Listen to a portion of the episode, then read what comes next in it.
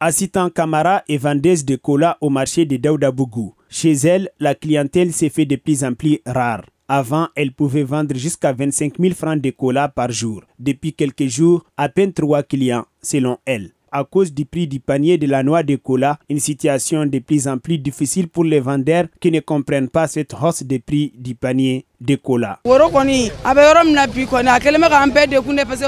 Actuellement, la situation est très compliquée pour nous. Le panier de cola est à 105 000 francs CFA, alors qu'avant on s'en procurait à 40 000 ou 50 000 francs. On nous dit que l'augmentation est liée à la situation de la route. On apprend également que le kilo de noix de cola varie entre 500 et 1000 francs à Abidjan. Actuellement, nous ne savons pas ce qui explique cette flambée jusqu'à 105 000 francs. C'est malgré nous même que nous vendons le kilo de cola à 3 000 francs.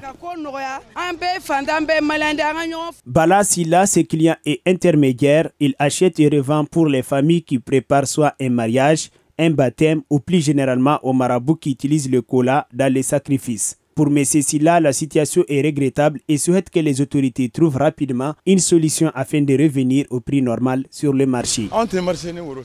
La première importance de la noix de cola ici chez nous, c'est le mariage. Si tu veux épouser une femme, la première règle est d'amener le cola.